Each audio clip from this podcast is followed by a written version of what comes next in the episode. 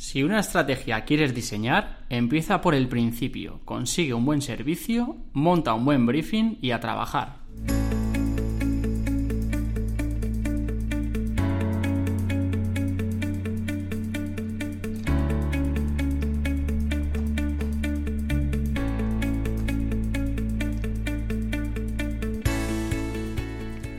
Hola, ¿qué tal? Bienvenida, bienvenido a Paradisers, el podcast del equipo de Marketing Paradise. Te habla Jorge García, orgulloso cofundador de la agencia, y estás escuchando nuestro programa 21, en el que vamos a hablar sobre lo que debe llevar el briefing perfecto.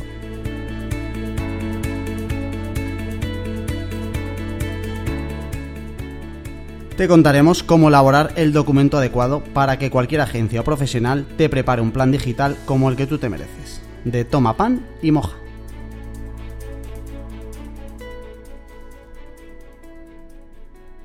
Y para este programón, para esta maravilla, ya está conmigo el independentista del marketing mal hecho, el, el CDR, el patriota de las cosas con cariño, mi guía espiritual, Javier Molero. ¿Qué pasa, Javier? ¿Cómo estás? Muy buenas, Jorge. Muy buenas a todos. Eh, dile hola también a nuestros amigos de YouTube, que son amigos nuevos y antes no teníamos. Cierto es. Saludos a todos nuestros fans, youtubers y consumidores de la nueva versión y la nueva generación del podcast de Marketing Paradise. ¿Tú te sientes youtuber? Yo me siento youtuber. Es que es muy bonito eso, ¿eh? Sí. Lo de YouTube. Me encanta decirlo de su, su, suscríbete. Y dale a like si quieres, sus, sus, suscríbete. Bien, una vez suscritos, eh, hoy queremos hablar de cómo se hace un buen briefing. Eh, Javier, por favor, dinos en 12 segundos exactamente esto de un briefing qué es. Pues a ver, un briefing, eh, su palabra- propia palabra indica en, en inglés es resumen, ¿vale? Entonces, como buen resumen, esto es un documento estratégico que contiene toda la info fundamental de una empresa, ¿vale? Y todas sus necesidades. Por lo tanto, digamos que un briefing es un documento que es vital, que hay que seguir, donde contiene toda la información precisa de, de una empresa y que toda agencia de marketing debería de conocer. Vale, entonces, eh, cuando alguien va a pedir una campaña, una estrategia, busca proveedor, eh, necesita hacer un briefing en condiciones. Más que necesita, debería ser obligatorio. Debería ser obligatorio, estamos de acuerdo. Eh, ¿Por qué hablamos de esto? ¿Por qué estamos haciendo este programa? Pues por dos motivos. Eh, primero porque eh, el 99% de las ocasiones en las que aquí llega un potencial cliente o un nuevo proyecto de clientes que ya tenemos, etcétera, nunca están los briefings completos. Al contrario, suelen, cuando hay, de que por lo menos se le ha dedicado un rato para crearlos, eh, están muy mal y terminan con contrabriefings y un montón de preguntas y de llamadas y de reuniones hasta que por fin tenemos toda la información. Y prueba de eso también es eh, una curiosidad que se me ocurrió a mí para preparar esto, que es buscar cuánta gente busca en Google esto de cómo hacer un brief. Porque para saber un poco qué demanda hay de gente eh, que tiene que hacer un brief y que no sabe un poco por dónde arrancar. Bueno, pues estamos en una media de 210 búsquedas mes. Es decir, eso solo como la keyword principal. Yo creo que en total estaremos como en unas 300 búsquedas al mes en Google en España de gente que quiere saber cómo hacer un brief. Vale, pues hoy es vuestro día, amigos.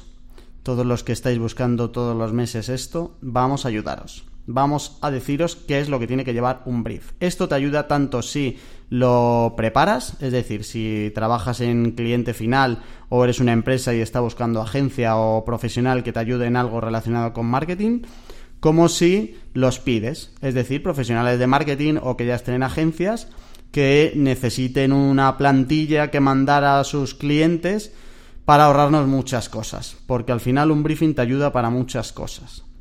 Primero, eh, te ayuda a tener los planes más completos y más concretos. Es decir, que obliga al que lo rellena y al que lo va a recibir a aterrizar las cosas, a evitar ambigüedades, a hablar un poquito por arriba de por las nubes sin llegar a concretar exactamente qué es lo que buscamos o qué es lo que queremos. También te ahorra tiempo, te ahorra muchísimo tiempo de luego lo que comentaba hace un momento, de que si llamadas, esto no lo entiendo, esto quién se encarga, eh, puede quitarte muchas reuniones que no tienen sentido si rellenas un buen briefing en condiciones. Y además lo de ahorrar tiempo es por las dos partes, porque seguro que a ti como creador del briefing tampoco te interesa que te estén llamando cada dos por tres y además estás en concurso, pues imagínate cuatro o cinco agencias llamándote todo el rato para preguntarte dudas, etcétera. Si lo haces bien desde el principio, ya te vas a ahorrar muchísimo tiempo y te vas a centrar solo en lo importante que es hablar del contenido y no de qué tiene que llevar. Y por último, eh, un buen briefing te ayuda a llevarte muy bien con tu proveedor. Digo todo el rato proveedor, que es una palabra que odiamos a muerte. No nos gusta, ¿no? Pero bueno, para entendernos un poco, pues esa empresa externa que te va a ayudar con un servicio concreto. Pero no los llames proveedor. Mola más partners, aunque no los consideres partners. Pero partners suena más molón y más cariñoso. Eh, si creas un buen briefing, pues vas a tener con ese proveedor o partner. Eh, mucha más transparencia. O sea, vas a tener más confianza desde el principio. Eh, él va a notar que es un proyecto serio, aunque, aunque realmente lo sea, ¿vale? O no lo sea. Pero mm, sí que va a notar con un briefing completo que tú te lo estás tomando en serio, que eres el primer interesado. Empiezas con muy buen pie, evitas malentendidos. Eh, te puede ayudar un montón el tener un briefing en condiciones. Javier, hasta aquí a ver, hasta aquí estoy totalmente de acuerdo. Iría un poquito más allá y al final también comentar que un briefing, cuanto más info tenga, al final la estrategia que va a resultar a partir de él va a ser muchísimo más afinada y es posible incluso que la estrategia no falle. Un briefing mal hecho eh, te puede hacer perder muchísimo dinero y muchísimo tiempo porque eh, digamos que el tiempo de afinamiento, como el que afina un instrumento, lo puedes tener afinado desde el principio que vas a tocar una pieza o te puede llevar muchísimo tiempo afinarlo por culpa de un mal briefing. Hay que decir que al final cualquier empresa que contrata una agencia o un profesional eh, tiene que ponerse un poco en el papel de la persona que va a recibir el briefing, porque esto pasa muchísimas veces que tú, claro, tú tienes un dominio de tu empresa porque trabajas allí, conoces todos los números, todos los datos, pero la persona que recibe el briefing eh, tienes que entender que nunca ha podido oír hablar de tu empresa, ni saber a lo que te dedicas, ni saber lo que hay dentro. Por lo tanto, es como el que tiene una web y sabe muy claro cómo navegar por ella porque la ha hecho él, pero no se pone en el papel del cliente que navega por la web y que no encuentra nada, ¿vale? Digamos que como símil nos podría valer. Por lo tanto, eh, cuando se prepara un briefing hay que entender que la persona que está detrás y que lo recibe eh, no sabe nada de la empresa. Tenemos que intentar entender que nos encontramos ante un, digamos, un folio en blanco que nunca habíamos leído. Sí, y hay otra ventaja más. Ahora ya empezamos a meternos un poco en qué partes tiene que tener el briefing, eh, que es que te obliga a dejarlo por escrito. Es decir, que el briefing tiene que ser algo complementario a una reunión o a una llamada, ¿vale? Tiene que ser un poco como el documento que vas a seguir con tu potencial agencia eh, para hablar de lo importante, del contenido. Pero eh, el dejarlo por escrito te ayuda a evitar malentendidos. A que tú me dijiste por teléfono una cosa, al final lo que yo quiero decir y lo que tú entiendas a veces no se corresponde con lo mismo y es importante que quede por escrito. Porque por escrito eh, no hay lugar a líos, ¿vale? Los dos estamos leyendo lo mismo y si uno no lo entiende, lo hice en ese momento y se matiza lo que haya que matizar y te vas a ahorrar potenciales problemas siempre seguro. Ok.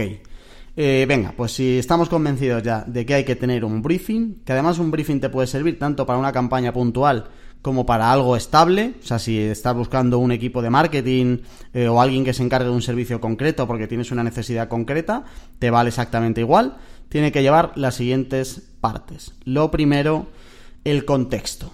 Es decir, necesitas explicarle a alguien que no te conoce de nada eh, cuál es el contexto de tu empresa y de tu negocio. Por ejemplo, si tienes un e-commerce, cuál es tu histórico de pedidos, tu, tu, evolución en cuanto a histórico de pedidos. ¿Qué has hecho antes de contactar con esta empresa? Si has hecho acciones de marketing, necesitarías saberlo. ¿Qué aprendizajes traes? Es decir, de, pues oye, probamos con esto y no nos fue bien, o hemos probado con este canal y sí que nos ha ido, hemos diseñado una estrategia que tenemos en marcha y que sí funciona. Es decir, eh, contextualiza tu potencial agencia sobre desde dónde arrancamos. Eh, explícale la historia de la empresa, explícale quiénes son los fundadores, qué papel tenéis cada uno. O sea, un poco de situarle en general, eh, antes de seguir leyendo, de con quién está hablando y a qué os dedicáis en general. ¿Estamos de acuerdo, Javier? Sí, así es. No es lo mismo afrontar un, un proyecto, digamos, de un e-commerce, por ejemplo, como el ejemplo que has puesto tú, un e-commerce ya maduro, con una trayectoria de, visitas, de tráfico y, bueno, pues al final un paso del tiempo por el que el proyecto ha ido madurando que encontrarse con un proyecto totalmente nuevo, en el que nunca se ha hecho nada o se ha empezado a hacer alguna campaña. Por lo tanto, toda esta info de cosas que se han realizado en, en ese proyecto son muy válidas para la persona que luego va a intentar establecer y crear una estrategia para ese negocio. Vale. Eh, ese sería el primer punto, un contexto en general de con quién estamos hablando. Punto número dos, como de los más importantes, eh, todo lo que tenga que ver con tu negocio.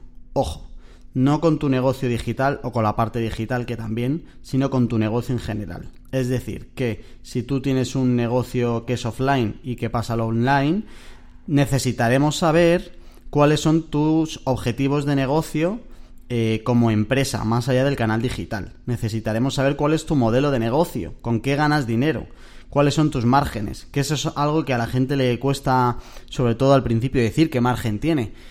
Si quieres que te ayuden a vender, necesitaremos saber qué margen tienes para saber cuánto nos puede costar el potencial cliente, hasta dónde nos podemos permitir algunos canales, etcétera. O sea, necesitamos saber esos datos de negocio, eh, los países en los que operas y qué margen tiene eh, cada uno y qué casuísticas puede tener cada uno. Pues por seguir un poco por con el ejemplo de la tienda online, pues no te costará lo mismo mandarlo a Madrid que a Algeciras o que a Canarias o que a Lima necesitamos saber eso, si hay márgenes diferentes, qué estrategia de precios tienes, qué planes de futuro tienes, todo lo que tenga que ver con tu negocio en general. Y a partir de ahí, de la parte digital, eh, lo ideal sería también que metieras KPIs básicos. KPIs básicos, porcentaje de conversión, tengas el negocio que tengas, qué recurrencia tienes, si tienes un e-commerce, qué canales de adquisición estás trabajando, cuál convierte más, cuál convierte menos. O sea, digamos un, como si nos hubieras dado acceso al Analytics eh, las dos pantallas básicas para ir tirando, ¿vale? De tener un poco un histórico de saber qué números tenemos hoy para que luego ese proveedor o agencia te pueda ayudar a qué números podrías tener mañana, pero que tengamos lo mismo que nos has puesto en contexto de la empresa en general, ponnos en contexto del negocio digital en general. Si tienes campañas en marcha, si tienes colaboraciones estables con alguien concreto, que puede ser una oportunidad, eh, ese tipo de cosas las necesitamos del negocio siempre. Eh, si te sientes receloso de dar tanta información a alguien, porque al final nos la tienes que dar, eh, pero nos va a interesar más si vas a tener una propuesta más aterrizada, más concreta y más real si nos lo das antes de decidir con quién vas a trabajar.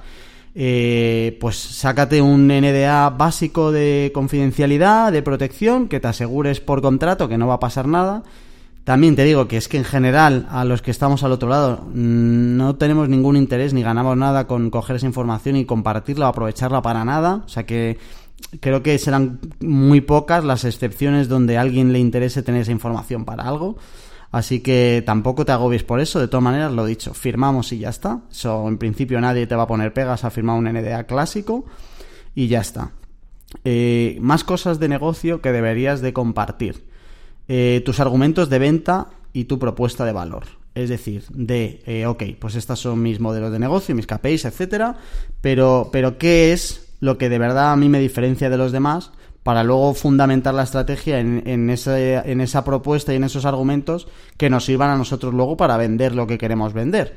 Por ejemplo, si pues ahora hemos empezado hace poco con un cliente del sector alimentación y entonces ese cliente tiene algunos productos donde les, le han dado premios, premios nacionales y premios internacionales.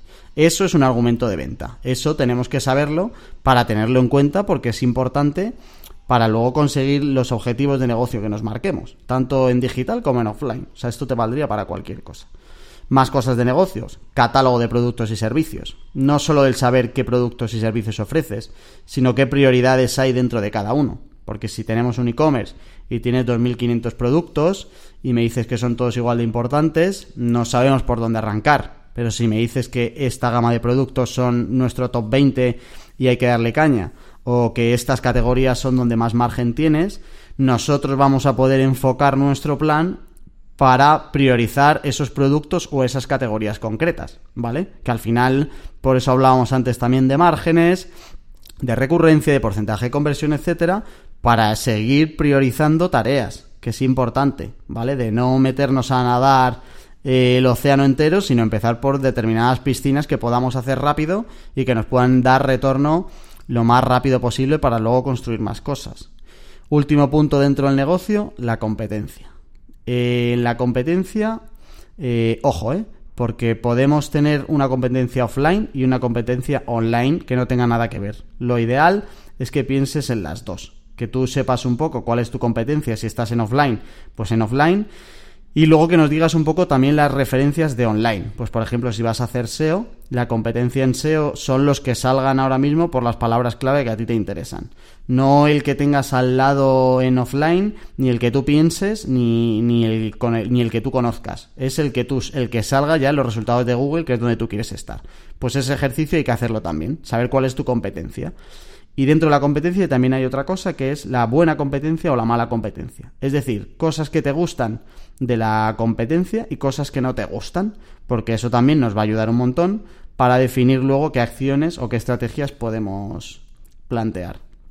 Luego también es importante el mercado, tu mercado en el que te encuentras, saber un poco la evolución del mercado, cómo está, porque al final tú eres el que conoces cómo está la situación del mercado y cómo está tu empresa integrada dentro del mercado y dentro de tu sector. Por lo tanto, hay muchas cosas de, digamos, de negocio que el cliente conoce y que si la comparte con, con nosotros, pues nos ayuda a ver un poco en qué momento se encuentra tu empresa con respecto al sector, si la evolución de, del mercado, digamos que es un mercado todavía poco maduro y le queda mucho por crecer. Por lo tanto, hay muchas cosas detrás de información de negocio que ese feeling sí que lo tiene el propio cliente, que la agencia no lo tiene y que es importante conocer. Yo entiendo, como decía antes Jorge, que, que esta es la parte un poco más delicada en cuanto a datos del briefing.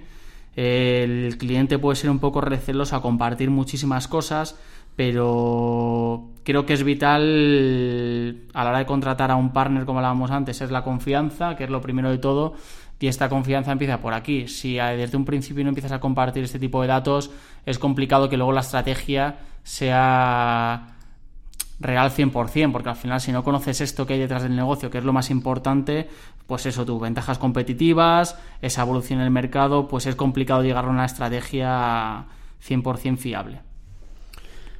Tendríamos eh, el contexto, tendríamos los datos de negocio, el tercer punto serían los valores de la empresa y su público. Em, lo primero es el público. ¿A quién vendes? ¿Qué sabemos de ese público? Em, y si no sabemos nada aún, ¿qué previsiones tenemos? Es decir, si es un negocio totalmente nuevo, ¿qué público tienes tú definido que es tu público potencial? Eh, no es lo mismo que tener datos reales, ¿vale? Em, pero por lo menos tener algún sitio donde arrancar. Em, y esto también nos ayuda también para las priorizaciones. Pues si tenemos productos que valen para diferentes públicos, ¿qué público nos interesa más en este momento? Del negocio. Es decir, que si tienes productos para mujeres y productos para hombres, por ejemplo, y ya estás fuerte en toda la parte de mujeres, dinos en el briefing que el siguiente paso es para el público hombres, ¿vale? Y entonces nosotros seguiremos priorizando y seguiremos poniendo foco donde toca. Eh, además del público, los valores. Y esto es algo que, que poca gente tiene trabajado y a veces el briefing ayuda también para que tú como empresa hagas el ejercicio de qué es tu marca, qué quieres comunicar y cómo lo haces o lo estás haciendo de momento. ¿Vale? Es verdad que luego muchas veces nosotros cuando nos llegan proyectos nuevos solemos tumbar mucho de lo que traen porque creemos que se puede mejorar. Pero por lo menos cuéntanos qué es lo que hay ahora. O sea, esa marca que tú tienes, qué es, cuáles son sus valores, qué, quieres comunicar, qué quieres que la gente piensa de, tu marca cuando veas su nombre o cuando hablen de ti. Sí, un poco la personalidad, ¿no? De la marca. La personalidad. Que muchas veces la personalidad de una marca en este momento tiene una, pero tú luego quieres conseguir que al final de la estrategia o en mitad de la estrategia ya tenga otra o tire hacia, hacia otro lado. ¿Por qué? porque cambian tus públicos o porque se amplían tus servicios. Al final, digamos que una empresa eh, no nace con un espíritu y se queda con ese espíritu o con esa personalidad para siempre. Es una personalidad que yo creo que se puede ir moldeando en función de, del, tiempo, claro, lógicamente. Para que entiendas un poco cómo nos puede ayudar esto y cómo de importante puede ser. Eh, lo que tú pongas aquí en valores y público nos va a condicionar un montón el tono de los mensajes, si hablamos de tú o de usted, tenemos algún programa ya relacionado con esta parte de contenidos y, qué estilo de comunicación y cómo definirlo, te lo vamos a dejar en las notas para que lo tengas ahí, porque es reciente el programa, está muy bien con Laura Mengíbar, y ahí vas a ver un poco qué es, cómo aterrizamos luego lo que tú nos pones en este punto 3 del briefing. Cuando ya tenemos claro a qué público vamos, qué es nuestra marca, cuáles son sus valores y qué queremos comunicar. Eh, de todas maneras, llegados a este punto, no te agobies, porque todo el guioncito y todos los puntitos a rellenar, la nueva plantilla del briefing que vas a, usar desde ya, te lo vamos a dejar en la nota del programa, ¿vale? Ahora continuamos con objetivos, con las malas noticias y con los números. Pero antes te decimos por dónde nos puedes contactar. ¿Quieres insultarnos? Escríbenos a hola.mkparadise.com y veremos qué original eres. También puedes mandarnos gifs de gatitos por Twitter a la cuenta arroba mk-paradise o por Instagram arroba marketingparadise. Tenemos contexto, tenemos negocio, todos los datos, tenemos valores, tenemos públicos. El cuarto punto son los objetivos objetivos de negocio que queremos conseguir. Eh, vender. Ya seguro que ya por la cabeza se te ha pasado. Vender, vender más, vender más, quiero jubilarme. Ok, ese lo tenemos claro, no hace falta ni que lo pongas en el briefing. Eh, pero no te quedes ahí. Es decir, fuérzate un poquito, cógete unos objetivos de negocio que sean principales, dos, tres cosas que te gustaría conseguir sí o sí, tu top tres de objetivos que quieras conseguir. Y luego nos metes también objetivos secundarios. Los estaría muy bien que, me encantaría, eh, siempre he pensado que podríamos. Ese tipo de expresiones que luego terminan con objetivos secundarios, también nos viene muy bien saberlos. Eh, recupero un poco lo que decía antes, que luego en ocasiones este tipo de cosas no las cargamos. ¿eh? Y pues primero porque a lo mejor los objetivos no son reales, porque incluso no son tan ambiciosos como nosotros queremos, o sea que esto luego va cambiando. Pero tienes que obligarte a decirle a tu potencial proveedor o agencia o partner o como llames eh, qué quieres conseguir, principalmente qué quieres conseguir, los principales y los secundarios. Y luego te los partes también por a corto y a largo plazo, porque mm, a veces nos pasamos un poco con lo que podemos hacer en dos meses, pero subestimamos mucho lo que podemos hacer en 12. Y el largo plazo eh, puede ser también muy interesante para conseguir tus objetivos. Esto como si fuera negocio en general. O sea, tú puedes tener unos objetivos de negocio y luego aterricemos en canal digital. Sobre todo si tienes negocio offline. De oye, pues mis objetivos de negocio como empresa son estos y estos y estos y de la parte digital necesito que se cumpla esto, esto y esto. Porque al final el canal digital te tiene que ayudar a los negocios generales de la empresa. Puede tener objetivos propios o puede cogerlos del negocio como marca en general. Pero eso es lo importante. Principales secundarios, corto plazo y largo plazo. Javier. A ver, yo tengo aquí una relación de palabras que seguro que te suenan, que deben definir o deben cumplir cualquier objetivo que se proponga. Y son estas, ¿vale? Los objetivos deben ser específicos, deben ser medibles, deben ser alcanzables, deben ser realistas y deben ser acotados en el tiempo.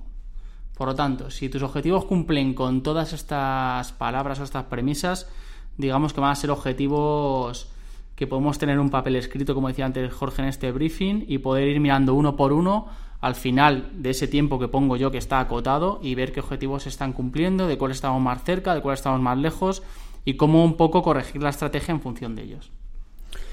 Vale, pues con esto eh, tendrías que tener una buena lista de objetivos bien repartiditos, cuáles son tus prioritarios, cuáles son los secundarios que estarían muy bien, cuáles son a corto plazo. Em, Javier, ¿qué consideraríamos un corto plazo? Un corto plazo, pues a lo mejor, a ver, dependiendo del tipo de negocio, un corto plazo puede ser un par de meses, tres meses. Sí, yo me voy a cuatro, dependiendo por a ver, corto plazo. Yo estoy pensando también en negocios en los que a lo mejor dependiendo de la estacionalidad que tengan, ¿vale? O de si nos encontramos en una campaña, porque hay negocios que saben por, de por sí que hacen dos o tres campañas puntuales al año, ¿vale? Pues a lo mejor si, si nos encontramos cerca de una campaña y empezamos una estrategia para esa campaña, pues ahí sí que se pueden cumplir alguna serie de objetivos a corto plazo, incluso más corto plazo, de lo que hablamos de un mes, dos meses, porque son específicos para esa campaña. Pero si hablamos ya de un proyecto mucho más general, de un proyecto más largo plazo, pues sí que se pueden partir, como dices tú, pues tres, cuatro meses. Ok. Eh, cuando tenga los objetivos, el paso número 5, eh, yo lo he llamado mochila. Este es el que más me gusta a mí. que no es eh, muy académico, pero sí muy gráfico. Eh, ¿Qué significa el paso mochila? Mochila es todas las cosas con las que tu proveedor va a tener que cargar encima para trabajar tu estrategia. Es decir, las malas noticias, cosas que por una cosa o por otra no podemos cambiar. Ejemplo clásico, la tecnología pues mira, pues tengo este negocio, pero mi primo me hizo el e-commerce hace cinco años y está hecho a medida, y esto no se puede hacer, y esto tampoco, y esto tampoco, y cuidado con esto. Todo ese tipo de cosas nosotros lo llamamos mochila. el ejemplo de la tecnología nos vale perfectamente, pero eh, aplícalo a cualquier cosa. Las malas noticias, con qué cosas vamos a tener que cargar si nos ponemos a trabajar contigo. Si nos lo dices ya, nos lo dices en el briefing, eres muy transparente y nos dejas claro cuáles, eh, cuáles son los inconvenientes que vamos a tener. Lo mismo que con los puntos anteriores. La estrategia, el plan y las prioridades van a estar perfectamente adaptadas ya a la mochila que tengas. ¿Vale? En función de cómo pese esa mochila, pues necesitaremos más o menos refuerzos. ¿Vale?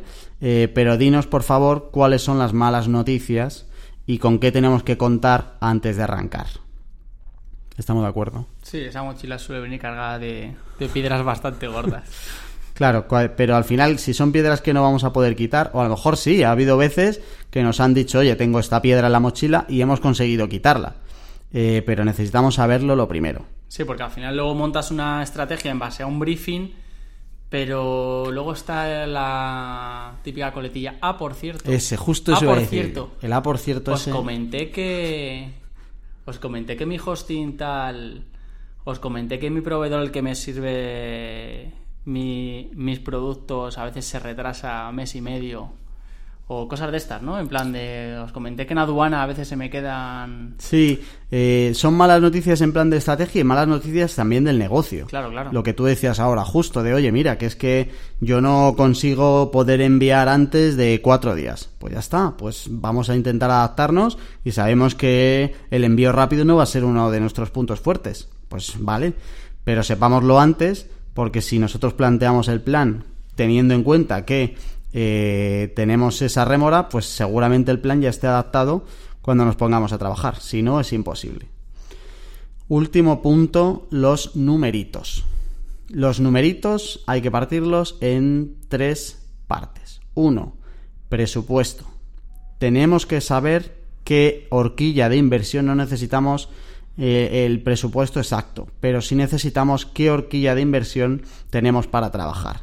¿Por qué? Porque no es lo mismo hacer un plan digital de 10 millones de euros que un plan digital de 5 millones de euros que un plan digital de 250 euros, ¿vale? Todos son planes digitales, a lo mejor el último no porque me he pasado demasiado, pero da igual, todos son planes digitales, simplemente que todo lo anterior eh, nos condiciona exactamente igual que el presupuesto. Nos condiciona en la elección de canales, en, la inversión en publicidad, si hay publicidad, en la organización, en el número de acciones que se pueden llevar, en contenidos producidos, en tecnología.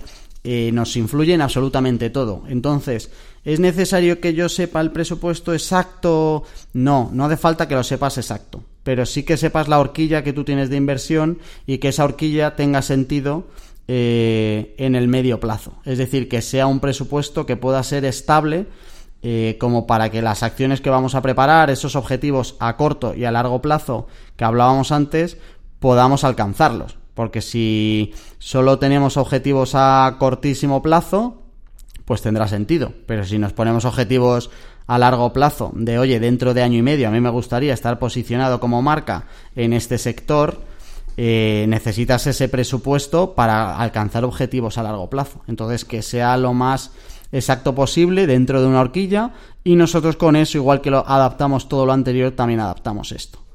Ese es el punto 1 dentro de los números. El punto 2, el equipo. ¿Qué recursos dispones dentro de tu empresa o fuera de ella? Es decir, eh, si tienes equipo dentro que nos pueda echar una mano, eh, cuéntanoslo, cuéntanos qué perfil tiene, cuántos son, eh, de qué se pueden encargar. Si trabajas con otros proveedores, otras agencias o otros freelance que te lleven determinadas partes, pues un canal concreto o que te estén echando una mano con la parte de influencers, por ejemplo, algo así, dínoslo también para saber un poco cuál es el equipo total, más allá de que nosotros nos encarguemos de una parte, con qué otros especialistas contamos, tanto dentro como fuera de tu empresa, para organizar todo el plan. Eso también tiene que estar dentro de números. El último paso dentro de números, los plazos. Eh, si hay alguna necesidad concreta de, eh, pues oye, esta época es importante para mí, tendríamos que llegar aquí preparados. O si no hay de eso, que sean plazos reales. Es decir, eh, esto va un poco también orientado con lo de los objetivos, ¿vale? Ese tiempo que nos pongamos a los objetivos, en los plazos igual. No pidas tener un e-commerce listo en dos semanas por cualquier otra necesidad eh, que nosotros no podamos controlar, ¿vale? Entonces hay que eh, tener números en plazos reales también. Pero esto también es importante dentro de los números. Presupuesto, equipo y plazos. ¿Ok? Javier. Perfecto. Qué bien, ¿eh? Es que me ha Perfecto. Es verdad que, claro, la gente también te dice al principio, pues bueno, pero el presupuesto dímelo tú. No, si yo te voy a decir el presupuesto. Pero lógicamente eh, ese presupuesto y esa estrategia digital en este caso va a ir acorde a los números que te puedas permitir y al final el que el que decide el presupuesto o el que lo tiene y el que lo maneja es el cliente. Entonces nosotros nos adaptaremos a ese presupuesto y lógicamente veremos dentro de una estrategia digital cuáles son los objetivos y qué canales nos van a ayudar a conseguirlo, pero priorizaremos en función también un poco pues, de ese presupuesto. Lógicamente eh, esas cifras son clave para luego saber a qué nos atenemos. Pues esta es la plantilla del briefing que si rellenas yo creo que raro será que no te hayas ahorrado muchísimo tiempo, muchísimas llamadas, muchísimas reuniones, muchísimos malentendidos y muchísimas ambigüedades con cualquier eh, colaborador, empresa, partner, proveedor con el que trabajes. El contexto de tu empresa, el negocio de tu empresa, los valores y el público de tu empresa, los objetivos de tu empresa, la mochila que vas a llenar con las cosas eh, preocupantes de tu empresa y los números. Con esto tienes un briefing de toma, pan y moja. Verás que hay cosas que no están en el briefing porque no tienen por qué estar. Por ejemplo, no pongas en tu briefing en qué redes sociales hay que estar. Es decir, no, no nos digas ya lo que tenemos que hacer cuando se supone que nos contratas para ayudarte con lo que tienes que hacer no nos digas qué canales vamos a trabajar antes de poder estudiar cuáles son los canales que más te interesan según todo lo anterior, objetivos, plazos, presupuesto, todo eso es lo que te condiciona luego los canales que vamos a trabajar. Pero no nos lo pongas tú antes en el briefing, a no ser que haya cualquier excepción o que lo tengas ultra claro, que solo busques un servicio concreto porque todo lo demás ya lo tienes en otro sitio o algo así. Pero si buscas un plan digital, de marketing no condiciones con hay que hacer esto y esto o hay que hacer Instagram porque tengo una foto muy guapa de un perro con un traje. Deja, sobre todo porque al final te estás poniendo, te estás pegando tus disparos en el pie. Deja que sean los que eh, se van a encargar de estudiarlo y los que trabajan en esto, que te, los que te digan, oye, pues esto tiene sentido o esto no tiene sentido en función de todo lo anterior. Por eso el briefing es muy importante porque te va a ayudar a todo esto. Eh, y por último, decirte que este es el briefing general, es decir, que cada si fuera si estuvieras buscando solo un proveedor de SEO, por ejemplo, eh, llevaría su propio briefing. Es decir, que luego dentro de cada canal eh, hay briefings que son como especializados para cada uno, aunque luego podamos coger un montón de cosas de esta plantilla, pero luego hay determinadas preguntas que te van a hacer de cada canal que se responderían aparte. Pero eso ya da para otro programa. Eh, bien, pues hasta aquí nuestro tema. Y ahora no te muevas porque viene Sheila Martín a contarnos qué es lo que ha pasado esta semanita.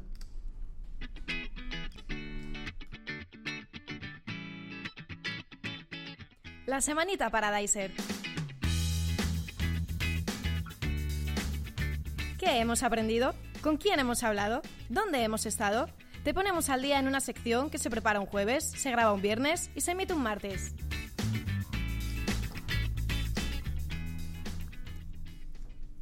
Ya está por aquí Seila Martín. ¿Qué pasa, Seila? Pues nada, aquí estamos con los últimos coletazos ya del catarro este asqueroso que me hace hablar como si fuese Ralph. Fíjate, es que la tina está de mal humor, ¿eh? Qué, Sí, qué- ¿eh? qué rabia, ese catarro asqueroso. Sí, sí, sí. Eh, Seila, ¿qué ha pasado esta semana por el mundo Paradiser?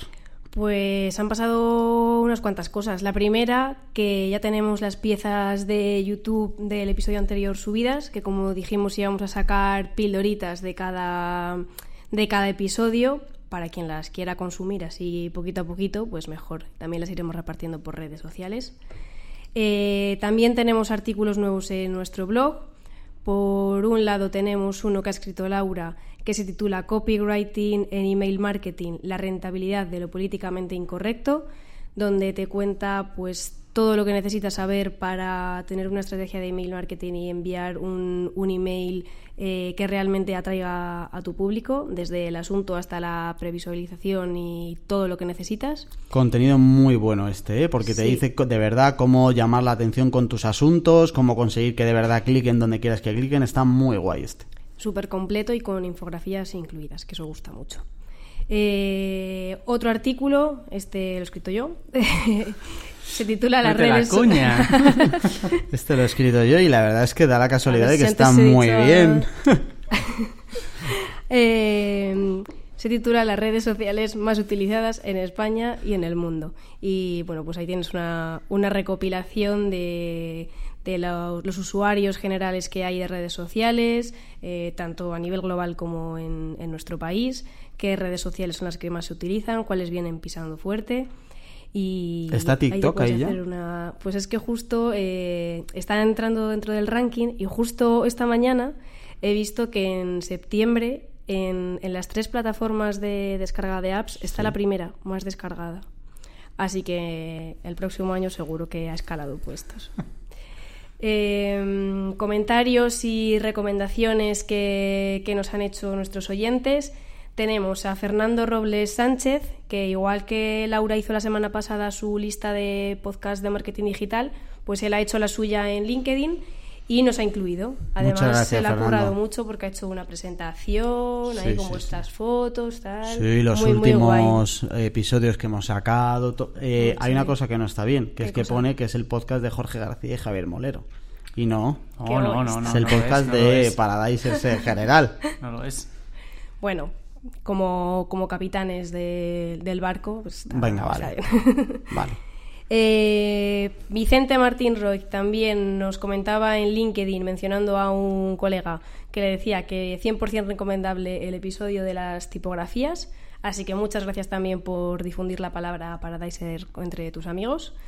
Y en Twitter tenemos a Alfonso Rodríguez, que es arroba cheffitness, eh, que está encantado con el podcast de Cortizo y nos sube fotillos de cuando lo va escuchando en el coche y tal. Así que muchísimas gracias también. Es verdad, Alfonso nos ha ido haciendo el minuto y resultado de Sí, cuando sí. se lo ponía. Y ponía el pa- el- la foto ahí en el coche de que se lo estaba enchufando. Sí, sí, sí. Ya lo habrá terminado, me imagino, ¿no? Sí, Pues yo llevaba creo que tres sí, viajes. Yo creo que sí, ya la, ya la ha dado. Que es largo, pero. Sí, sí, es pero verdad, es verdad. Y por último, mención súper especial y, y con todo el cariño del mundo y, y- y todo palabras bonitas para Javier Blanco, porque eh, ayer estuvo por aquí y nos ha dejado unas bolsas de chuches, que es lo que más nos gusta. Así que muchísimas gracias también a ti. Gracias, Javier. Eh, y gracias al otro Javier por acompañarme hoy. Un placer, como siempre. Gracias, Seila. A vosotros. Y gracias a ti, querido oyente. Aquí termina nuestro episodio número 21. Ya sabes que tienes toda la información, la plantilla del briefing, los recursos de hoy en mkparadise.com barra paradisers. Si te ha gustado esto, si te hemos ayudado aunque sea un pelín, tú también puedes hacerlo. Entra en tu plataforma donde nos escuches. Si es Apple Podcast, te queremos un poquito más, no te voy a engañar. Y nos dejas una reseñita, nos cuentas qué te parece, nos pones estrellas, lo que tú quieras para seguir ayudándonos. La semana que viene tenemos programón donde Seila y o sea, perdón, Sara y Pablo vienen a hablarnos de SEO para e-commerce. Si tienes una tienda online y quieres de verdad aprovechar el posicionamiento en Google, eh, la semana que viene no te lo pierdas. Así que si todo esto te suena bien y no lo has hecho ya, que ya me extrañaría, suscríbete a Paradises para poder decir eso de yo ya les conocía antes de que fueran famosos. Hasta la semana que viene.